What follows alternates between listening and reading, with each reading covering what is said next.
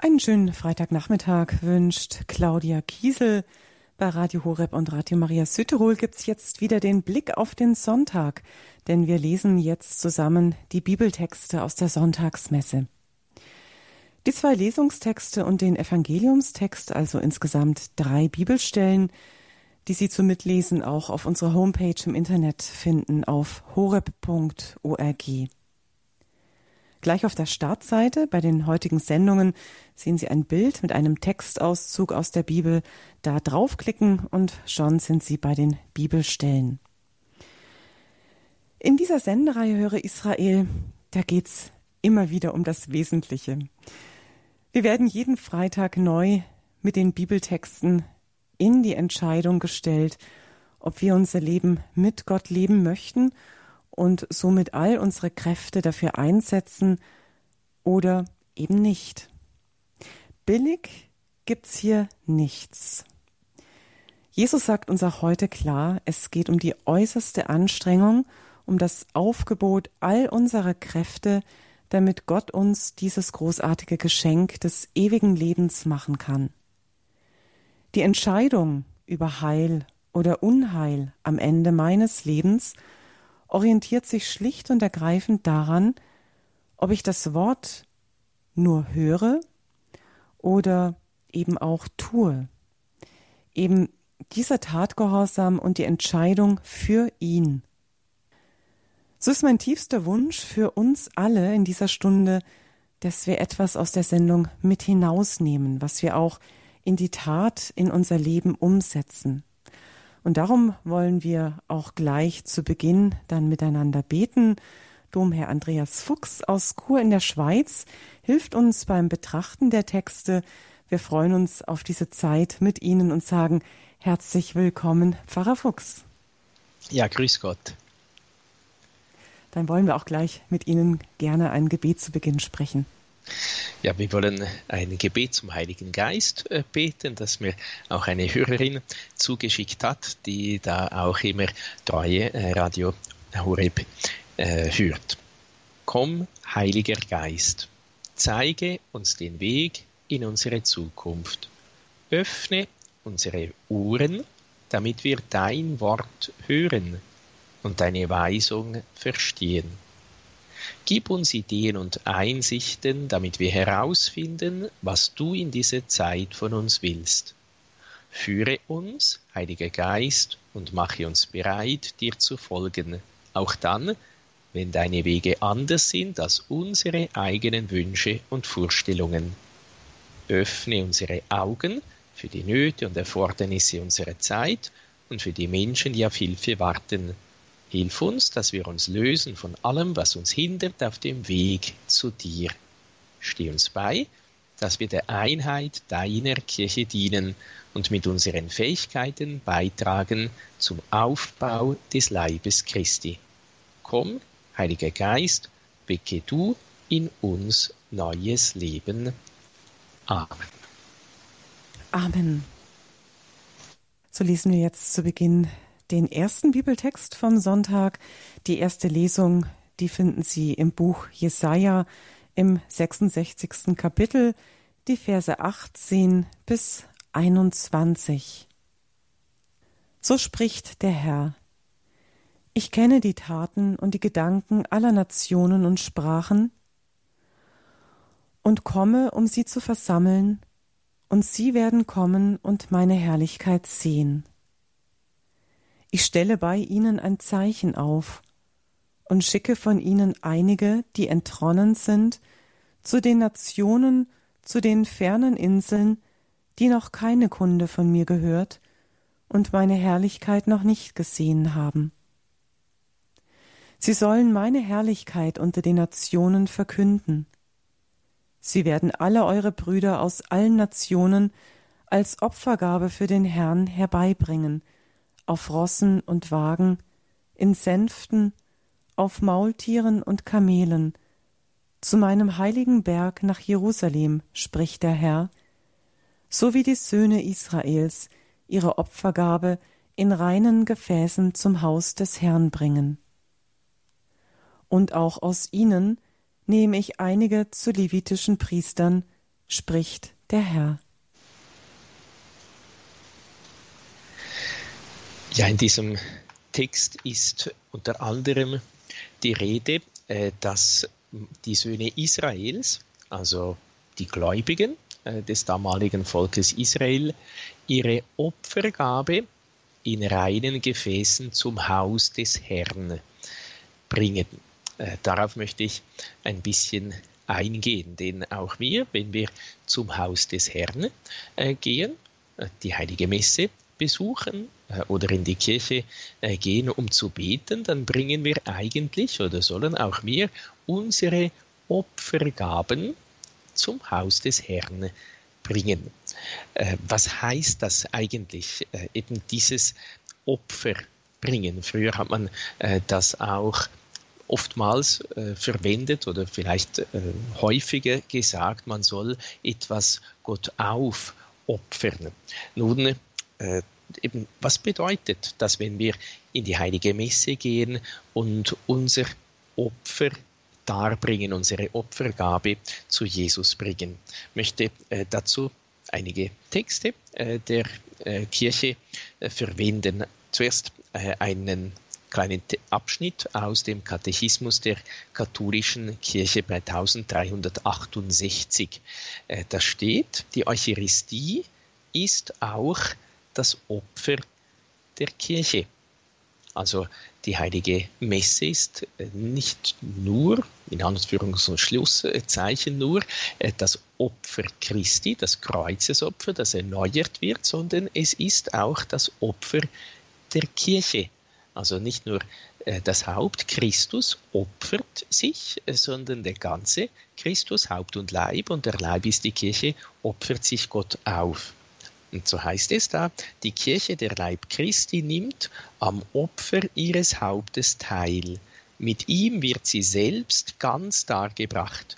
Sie vereinigt sich mit seiner Fürbitte beim Vater für alle Menschen. In der Eucharistie wird das Opfer Christi auch zum Opfer der Glieder seines Leibes, also unser Opfer. Und dann heißt es, das Leben der Gläubigen, ihr Lobpreis, ihr Leiden, ihr Gebet und ihre Arbeiten werden mit denen Christi und mit seiner ganzen Hingabe vereinigt und erhalten so einen neuen Wert. Das auf dem Altar gegenwärtige Opfer Christi gibt allen Generationen von Christen die Möglichkeit, mit seinem Opfer vereint zu sein. Das ist, das ist etwas, das wir vielleicht noch nicht so ganz entdeckt haben. Äh, in der heiligen Messe können wir unser Opfer, unsere Alltagsopfer, unser Alltagskreuz mit dem Kreuz Christi vereinen sicher einerseits in der Wandlung, aber eigentlich schon bei der sogenannten, oder man nennt sie auch die Gabenbereitung, Opferung. Da sollen wir auch all unser Alltagsopfer, von dem in dieser ersten Lesung die Rede ist, auf äh, die Patene, auf den goldenen Teller, in die Hostienschale legen, damit das eben mit verwandelt wird, äh, damit dort, dort haben wir eben die Möglichkeit, unser Opfer mit seinem Opfer zu vereinen. Und dieser Text aus dem Katechismus ist äh, ähm, inspiriert oder es sind einige Worte auch äh, wörtlich übernommen äh, von einem Dokument des Zweiten Vatikanischen Konzils über die Kirche Lumen Gentium, nämlich bei Nummer 10 und bei Nummer 34 steht da sehr schön, was wir alles auf opfern können. Oder einerseits in äh, Nummer 10 wird äh, sehr schön aufgezeigt, worin das Priestertum des, das Weihepriestertum besteht äh, und, in dem, äh, und worin das allgemeine, das gemeinsame Priestertum oder das königliche Priestertum äh, besteht.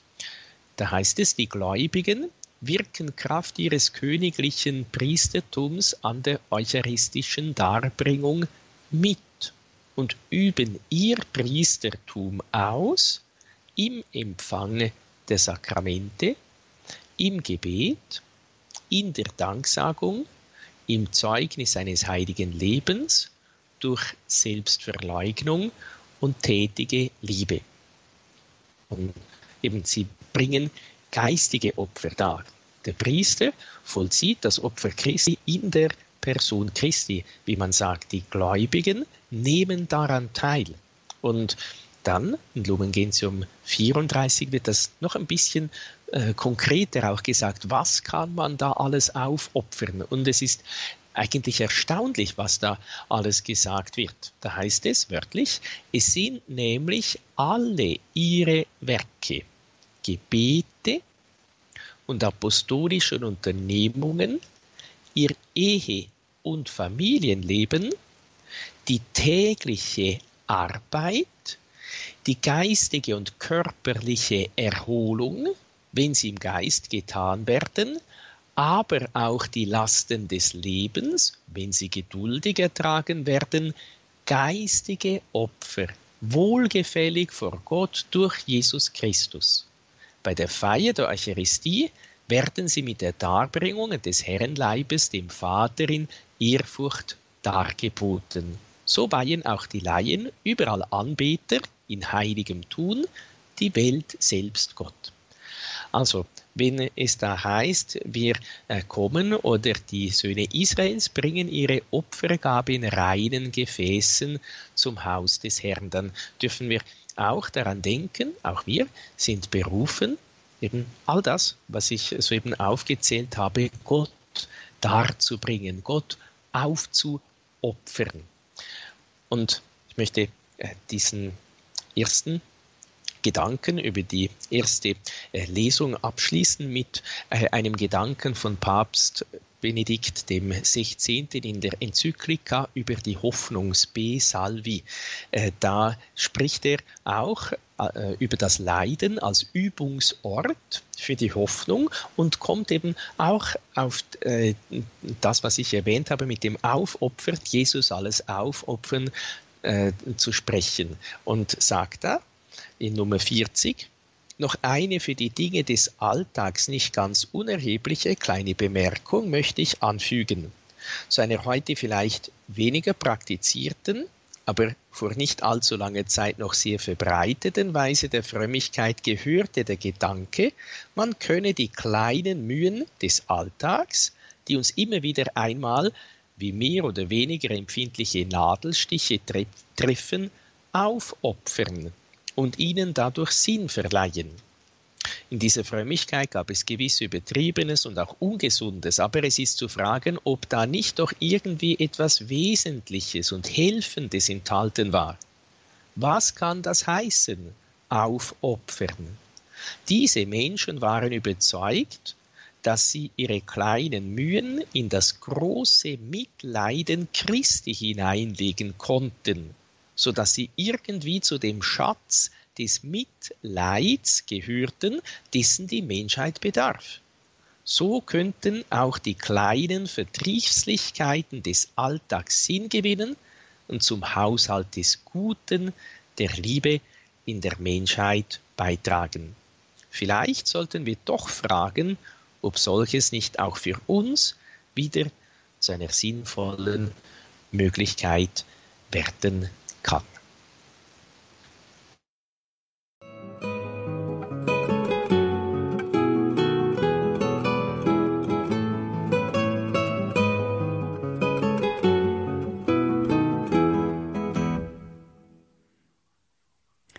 Sie hören Radio Horeb am Freitagnachmittag mit der Sendung Höre Israel, unsere Bibelsendung in der wir uns mit den liturgischen Bibeltexten, die wir auch in der Sonntagsmesse hören werden, schon mal vorbereiten auf diesen besonderen Tag in der Woche.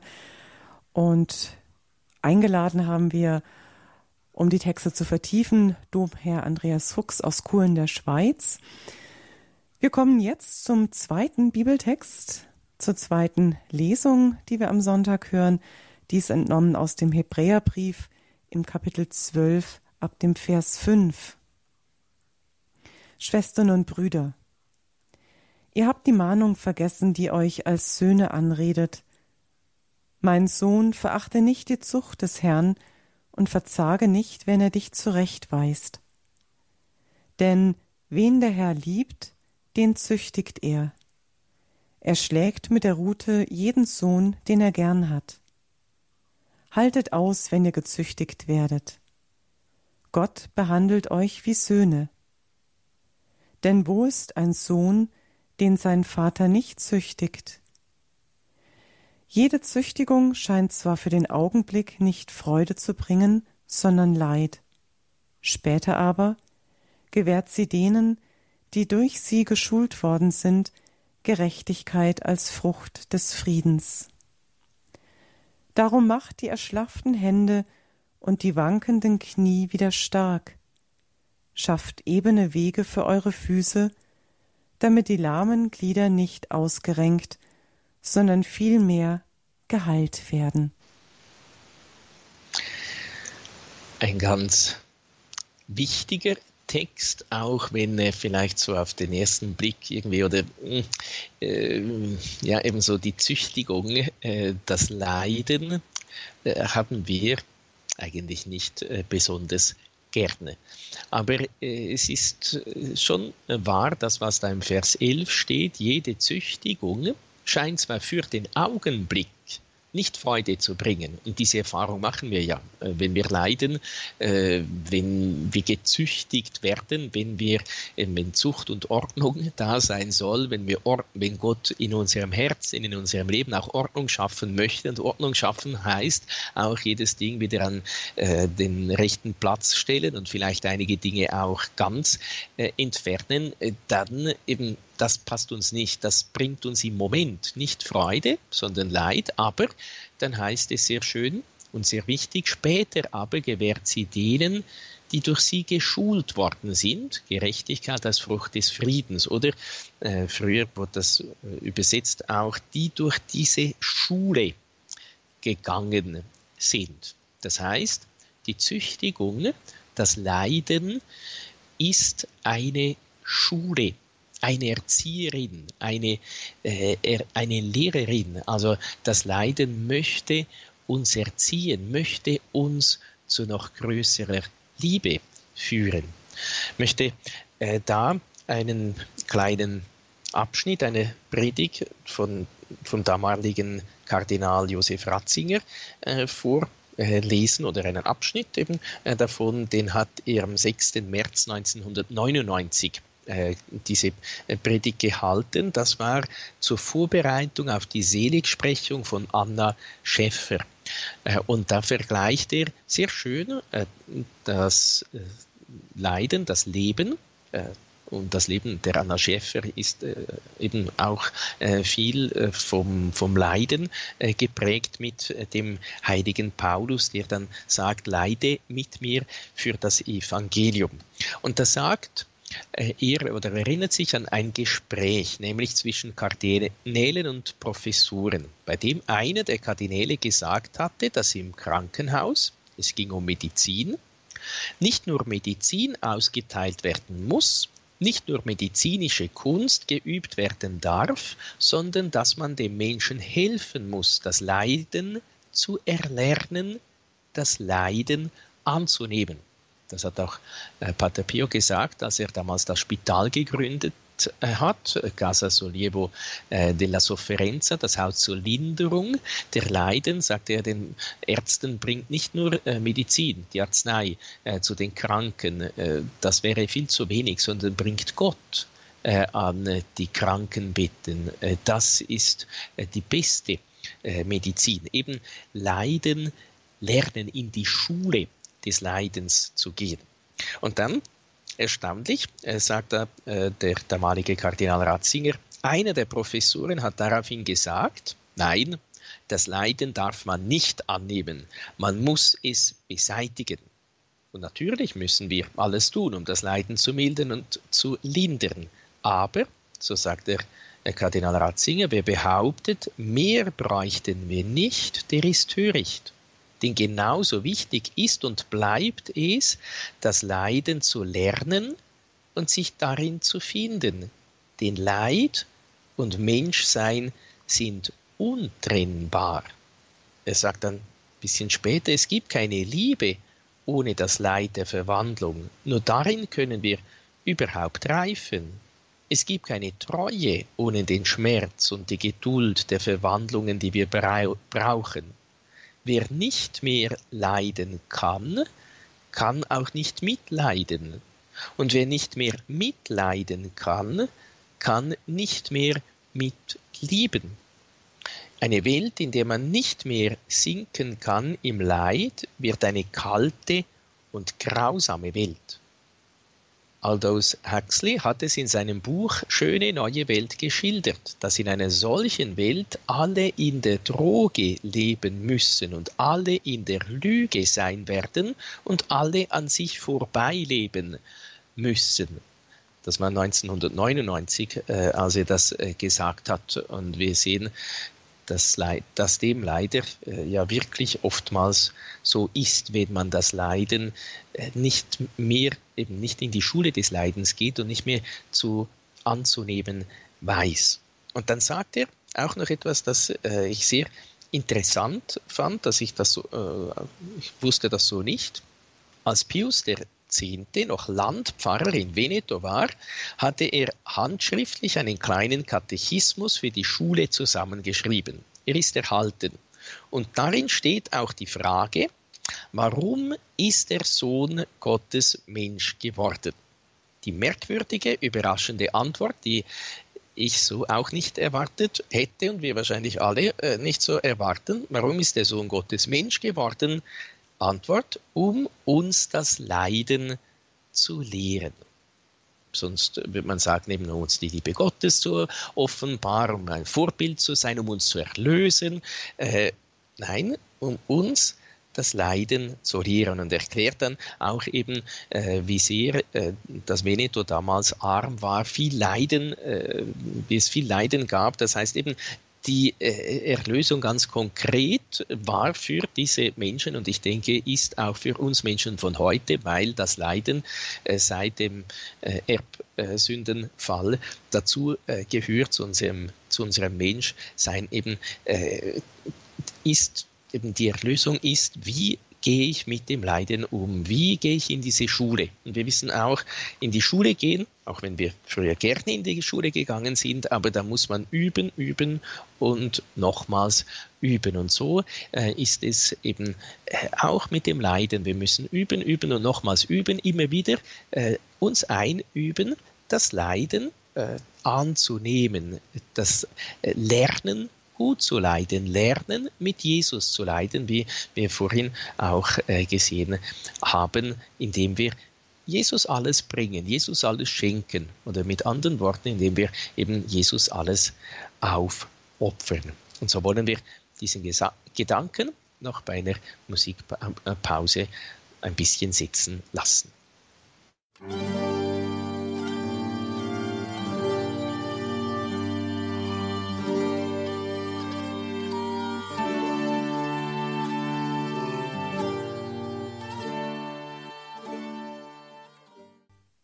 Leid und Freud, so der Titel des Musikstücks, das wir gerade gehört haben, vom Aschauer Stimmkreis. So beides hat man rausgehört, sowohl das Leiden als auch die Freude. Gedanken nochmal, die wir in diesem Musikstück vertiefen konnten, die uns Domherr Andreas Fuchs geschenkt hat zur zweiten Lesung. Da ging es um das Thema auch Leiden. Wir kommen jetzt in unserer Bibelsendung Höre Israel zum Sonntagsevangelium. Das Sonntagsevangelium ist aus Lukas im 13. Kapitel, die Verse 22 bis 30. In jener Zeit zog Jesus auf seinem Weg nach Jerusalem von Stadt zu Stadt und von Dorf zu Dorf und lehrte. Da fragte ihn einer, Herr, sind es nur wenige, die gerettet werden? Er sagte zu ihnen, Bemüht euch mit allen Kräften durch die enge Tür zu gelangen. Denn viele, sage ich euch, werden versuchen hineinzukommen, aber es wird ihnen nicht gelingen. Wenn der Herr des Hauses aufsteht und die Tür verschließt und ihr draußen steht, an die Tür klopft und ruft, Herr, mach uns auf, dann wird er euch antworten, ich weiß nicht, woher ihr seid dann werdet ihr anfangen zu sagen, wir haben doch in deinem Beisein gegessen und getrunken, und du hast auf unseren Straßen gelehrt. Er aber wird euch erwidern, ich weiß nicht, woher ihr seid. Weg von mir, ihr habt alle Unrecht getan. Dort wird Heulen und Zähneknirschen sein, wenn ihr seht, dass Abraham, Isaak und Jakob und alle Propheten im Reich Gottes sind, ihr selbst aber ausgeschlossen seid. Und sie werden von Osten und Westen, von Norden und Süden kommen und im Reich Gottes zu Tisch sitzen. Und siehe, das sind Letzte, die werden Erste sein, und das sind Erste, die werden Letzte sein. Ja, diese Frage dieses Mannes, äh, sind es viele oder nur wenige, äh, die gerettet werden? Vielleicht haben wir die oder diese Frage so oder ähnlich mindestens uns äh, in unseren Herzen gestellt oder vielleicht eben auch äh, an Jesus gerichtet. Nun, ähm, die Antwort äh, Jesu ist sehr interessant und sehr wichtig auch äh, für uns, denn er sagt nicht, ob es viele oder wenige äh, sind, sondern er sagt euch, bemüht euch mit allen Kräften durch die enge Tür zu gelangen. Und dazu möchte ich einige kleine Gedanken sagen. Ich entnehme sie äh, einerseits zwei Predigten äh, vom damaligen Kardinal Josef Ratzinger und vom Papst Franziskus. Äh, die eine Predigt ist vom 24. August 1986. Äh, da sagt er eben, uns äh, muss es nicht interessieren oder wir sollen nicht selbst Weltenrichter sein wollen. Was uns aufgetragen ist, sagt er, heißt nicht spekulieren, sondern leben. Dies ist die Antwort Jesu. Leben im Vertrauen, das heißt unser Leben tragen vor ihn und das der anderen, soweit wir es können, mittragen, so wie wir mitgetragen werden. Und dann äh, später sagt er auch eben, äh, Jesus sagt, müht euch. Das Leben braucht Mühe, aber darin steckt auch, die Mühe lohnt sich. Die Mühe läuft nicht ins Leere hinein, Gott wartet auf uns und indem er uns bemüht, das Leben manchmal mühselig macht, bringt er uns gerade auf den Weg, dem einmal die Tür offen steht. Das ist also seine Antwort im Allgemeinen. Nicht spekulieren, was überhaupt einmal sein wird, sondern leben, sich mühen um die Mühe, die Gott sich um uns gibt. Und dann sagt er, äh, auch eben, sind wir Christen von heute, wenigstens hier in Mitteleuropa, allesamt so ähnlich wie die Zeitgenossen Jesu? Gibt es nicht bei uns eine Selbstsicherheit, die zugleich Gleichgültigkeit und Unmut ist? Also eben wenn man fragt, Herr, sind es nur wenige, die gerettet werden, ist man eigentlich, sagt man implizit auch, äh, ich bin mir sicher, dass ich ja dann äh, zu den Geretteten gehören, äh, gehöre und so ein bisschen sich fragt, ja, und was ist da mit den anderen? Eben eine falsche Selbstsicherheit. Und er sagt, gibt es nicht in der Tat einen Unmut, eine Verdrossenheit im Glauben, eine Bissigkeit in der Kirche, die nichts mehr mit der Nähe Jesu zu tun hat? Und ist es nicht so, dass wir selber uns nur allzu sicher fühlen?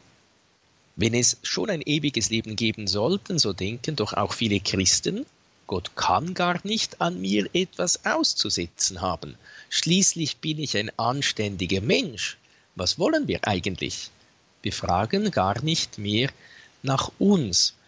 Und in einer Predigt drei Jahre später, am 27. August 1989, äh, sagt er äh, dann auch äh, sehr schön und meiner, äh, meines Erachtens sehr äh, treffend auch eben, es gibt jene, die so selbstsicher sind. Äh, aber denen wird gesagt, die Menschenmaßstäbe sind nicht Gottes Maßstäbe.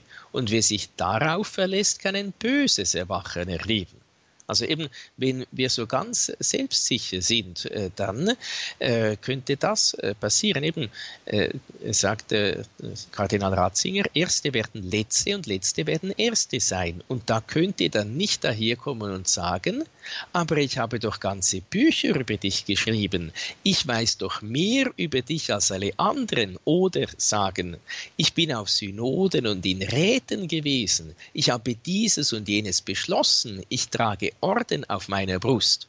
Das alles interessiert nicht. Mit alledem kann niemand, kann man jemand sein, zu dem der Herr sagt, ich weiß nicht, woher du kommst.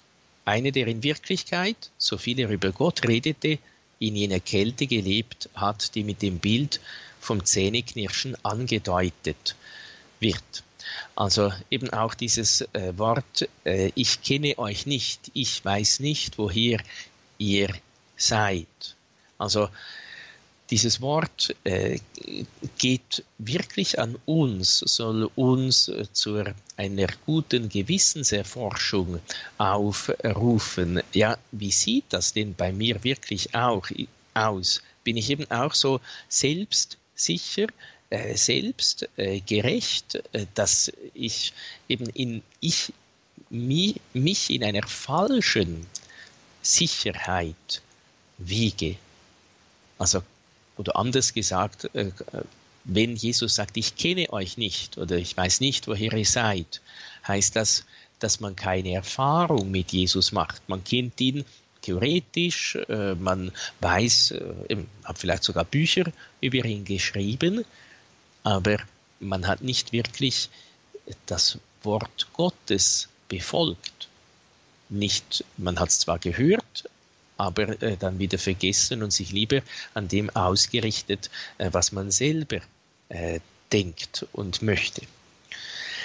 Dann, eben das ist das eine, so dieses bemüht euch. Wir sollen uns mit allen Kräften bemühen, äh, wodurch zu gehen, durch die Enge, Tür äh, zu gelangen. Da sagt Papst äh, Franziskus am 25. August 2013 beim Angelus einige Gedanken auch über äh, dieses Bild der Türe.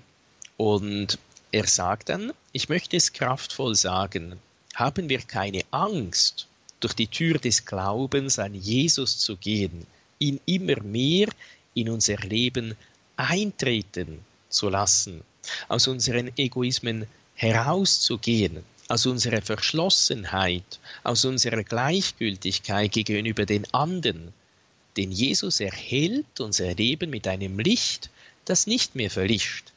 Es ist kein Feuerwerk, es ist kein Lichtblitz, nein, es ist ein ruhiges Licht, das für immer dauert und uns Frieden schenkt. So ist das Licht, auf das wir treffen, wenn wir durch die Tür Jesu hineingehen. Gewiss, die Tür Jesu ist eng, nicht aber weil sie eine Folterkammer wäre, nein, nicht deshalb, sondern weil er uns auffordert, ihm unser Herz zu öffnen, uns als Sünder zu erkennen, die des Heils, seiner Vergebung, seiner Liebe bedürfen, die Demut zu haben, seine Barmherzigkeit anzunehmen und uns von ihm erneuern zu lassen. Und im Angelus, drei Jahre später, sagt er dann auch, warum diese Tür eng ist. Nicht, weil sie Gott so eng gemacht hätte, sondern es ist nicht deshalb eine enge Tür, weil sie erdrückend wäre, sondern weil sie von uns fordert, unseren Stolz und unsere Angst zu beschränken und zu beherrschen und uns ihm demütigen und vertrauenvollen Herzens zu öffnen, indem wir uns als Sünder erkennen die seiner Vergebung bedürfen. Deshalb ist sie eng, um unseren Stolz zu drossen, drosseln, der uns aufbläht. Die Tür der Barmherzigkeit Gottes ist eng, jedoch immer weit offen für alle. Also eben der Stolz, der Hochmut bläht auf. Äh, ein hochmütiger Mensch ist ein Mensch, dessen Ich an der ersten Stelle steht, eben ich denke, ich finde, ich meine, meiner Meinung nach, gemäß mir, äh, das, was man äh, heute leider so viel hört, das ist Hochmut. Das Ich macht sich breit, äh, macht sich weit. Und ist klar, wenn die Tür eng ist und schmal ist, ja, mit einem breiten ich komme ich einfach da nicht hinein. Das ist das Problem. Äh, ich muss äh, abnehmen in diesem geistigen Sinn.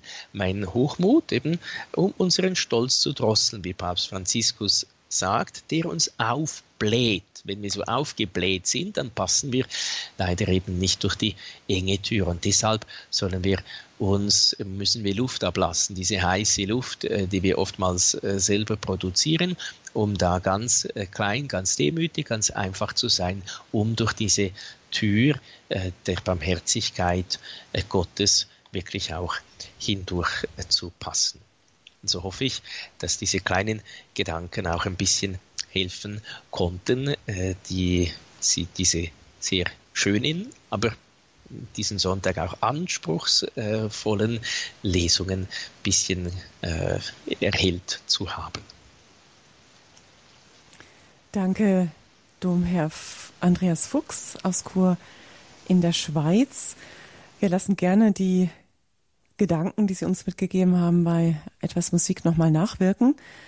Gleichzeitig haben Sie jetzt, äh, liebe Hörerfamilie, die Sie diese Sendung mithören, mitverfolgen, mitlesen, mitdenken, mit überlegen, ja, all dieses, diese Gedanken auch tiefer sacken lassen. Sie haben jetzt die Möglichkeit anzurufen hier in dieser Sendung und mit Domherr Fuchs noch zu sprechen, vielleicht auch noch Rückfragen zu stellen. Vielleicht sind Sie auch mit dem einen oder anderen gar nicht so einverstanden oder haben es auch anders erlebt oder wie auch immer. Lassen Sie uns gerne an Ihren Gedanken teilhaben. Rufen Sie an unter der 089 517 008 008. Das ist jetzt die Rufnummer ins Studio. Wie gesagt, wir hören jetzt etwas Musik. Gerne dürfen Sie währenddessen anrufen und danach sprechen wir dann wieder gemeinsam in der Sendung weiter.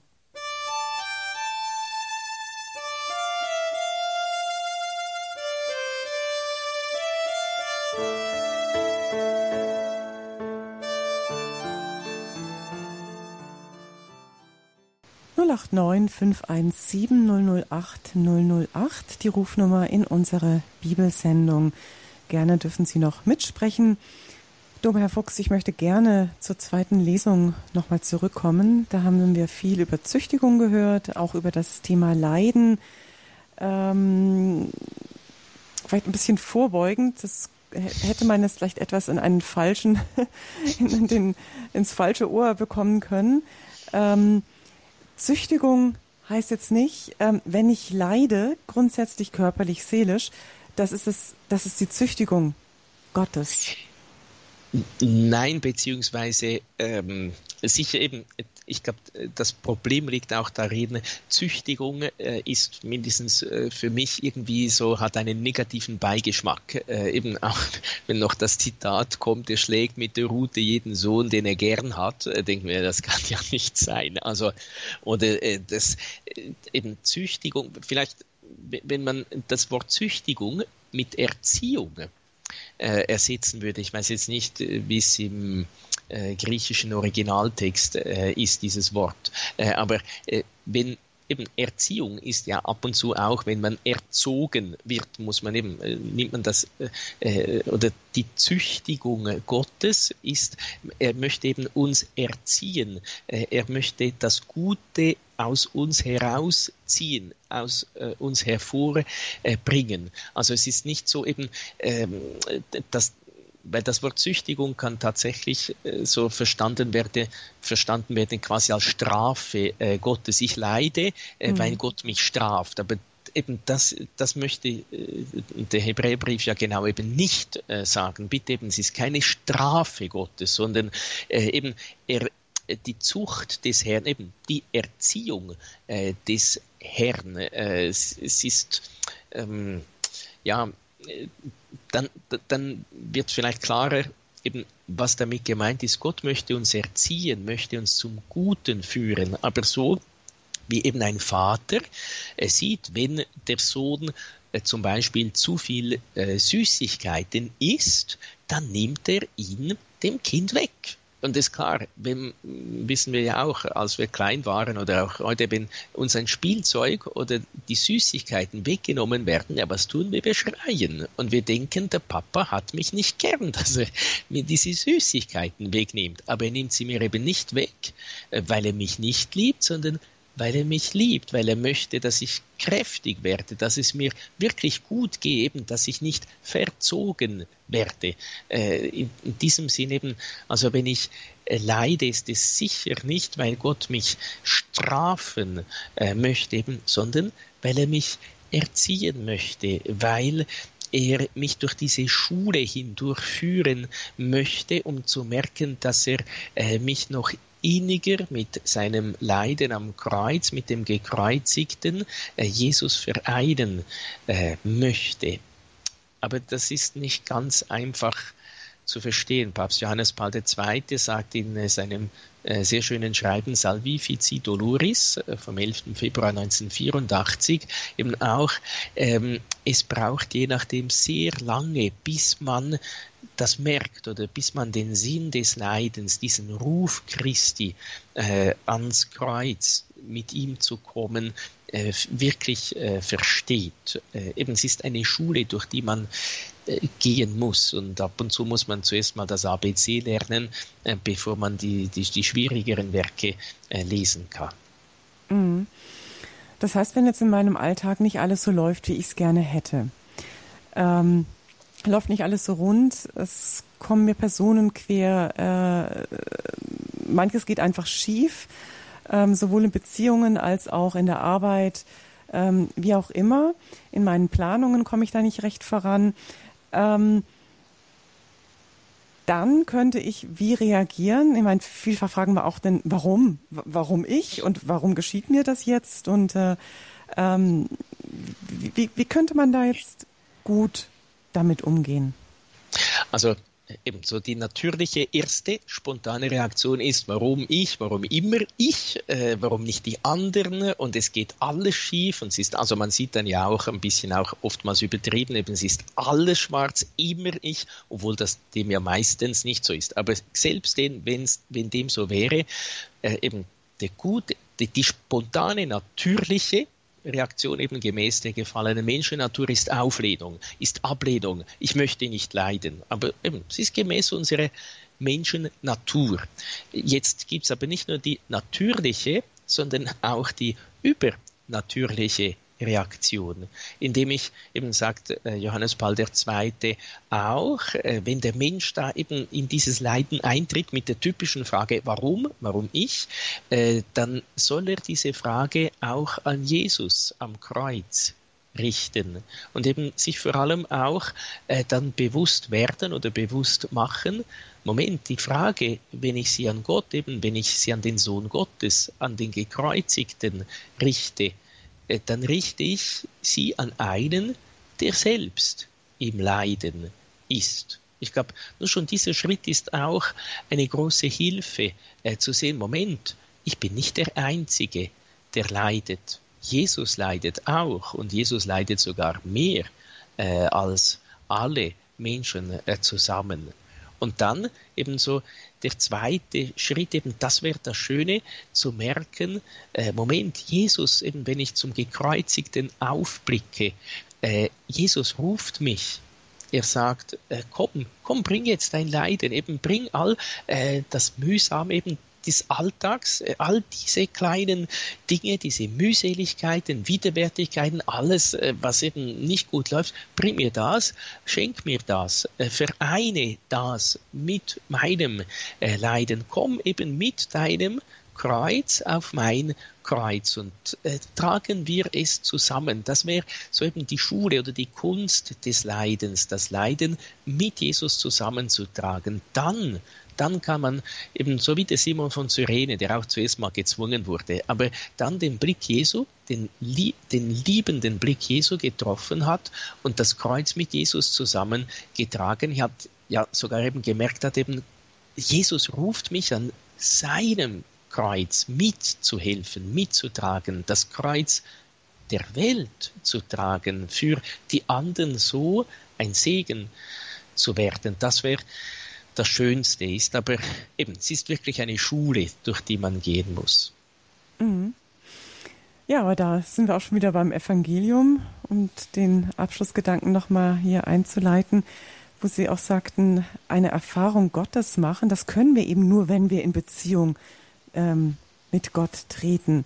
Und ähm, wenn wir da so ins Kreuz kommen und ähm, ihm all unser Leiden hinhalten, dann kann er ja auch zu uns sprechen. Da können wir auch mit ihm wirklich richtig in eine Beziehung, in Kontakt treten und dann auch wieder zur ersten Lesung kommen, dann können wir vielleicht auch, dann hilft er uns auch, dieses Leiden aufzuopfern. Hm? Dieser Opfergedanke ja. auch wieder. Ja, ja. Danke Ihnen, Pfarrer Fuchs. Die Zeit schreitet voran. Wir kommen zum Abschluss. Das war unsere Hörer Israel, Vorbereitung auf den Sonntag. Heute auf den 21. Sonntag im Jahreskreis bei Radio Horeb und Radio Maria. Wir haben zusammen die liturgischen Bibeltexte vom Sonntag gelesen, darüber gesprochen, heute mit Domherr Andreas Fuchs aus Chur in der Schweiz. Wäre schön, wenn Sie diese Sendung auch weitergeben und verbreiten auf unserer Internetseite im Podcastangebot in unserer Mediathek auf www.horeb.org in der Rubrik Höre Israel können Sie es noch einmal finden, nachhören, herunterladen und auch anderen empfehlen. Natürlich wie immer auch, auch auf CD zu beziehen beim Radio Horeb CD-Dienst, der ab Montag wieder für Sie erreichbar ist. Ein kostenloser Service, der möglich ist, weil Sie uns mit Ihren Spenden unterstützen. Am Sonntag feiern wir bei Radio Horeb die Messe um 10 Uhr aus dem Marienwallfahrtsort am Niederrhein aus Kevela. Da können Sie die Texte, die wir heute miteinander gelesen haben, dann noch einmal hören. Bischof Dr. Johannes van den Hende aus Rotterdam, Vorsitzender der Niederländischen Bischofskonferenz, steht der Messe dann am Sonntag vor, die wir, wie gesagt, hier bei Radio Horeb um 10 Uhr übertragen werden. Pfarrer Fuchs, ich darf Sie nun bitten, am Ende um ein abschließendes Gebet, auch um Ihren priesterlichen Segen den Sie uns mitgeben. Ich darf mich schon mal vor allen verabschieden, Ihnen allen einen gesegneten Sonntag. Mein Name ist Claudia Kiesel und jetzt beten wir gemeinsam. Ja, wir wollen vielleicht gerade das Tagesgebet auch äh, des nächsten Sonntags zum Abschluss äh, beten, das auch äh, ein, sehr schön, ein sehr schönes Gebet ist. Gott unser Herr, du verbindest alle, die an dich glauben, zum gemeinsamen Streben Gib, dass wir lieben, was du befiehlst, und ersehnen, was du uns verheißen hast, damit in der Unbeständigkeit dieses Lebens unsere Herzen dort verankert seien, wo die wahren Freuden sind. Durch Christus, unseren Herrn. Amen. Und so segne und behüte euch der dreieinige Gott, der Vater und der Sohn und der Heilige Geist. Amen.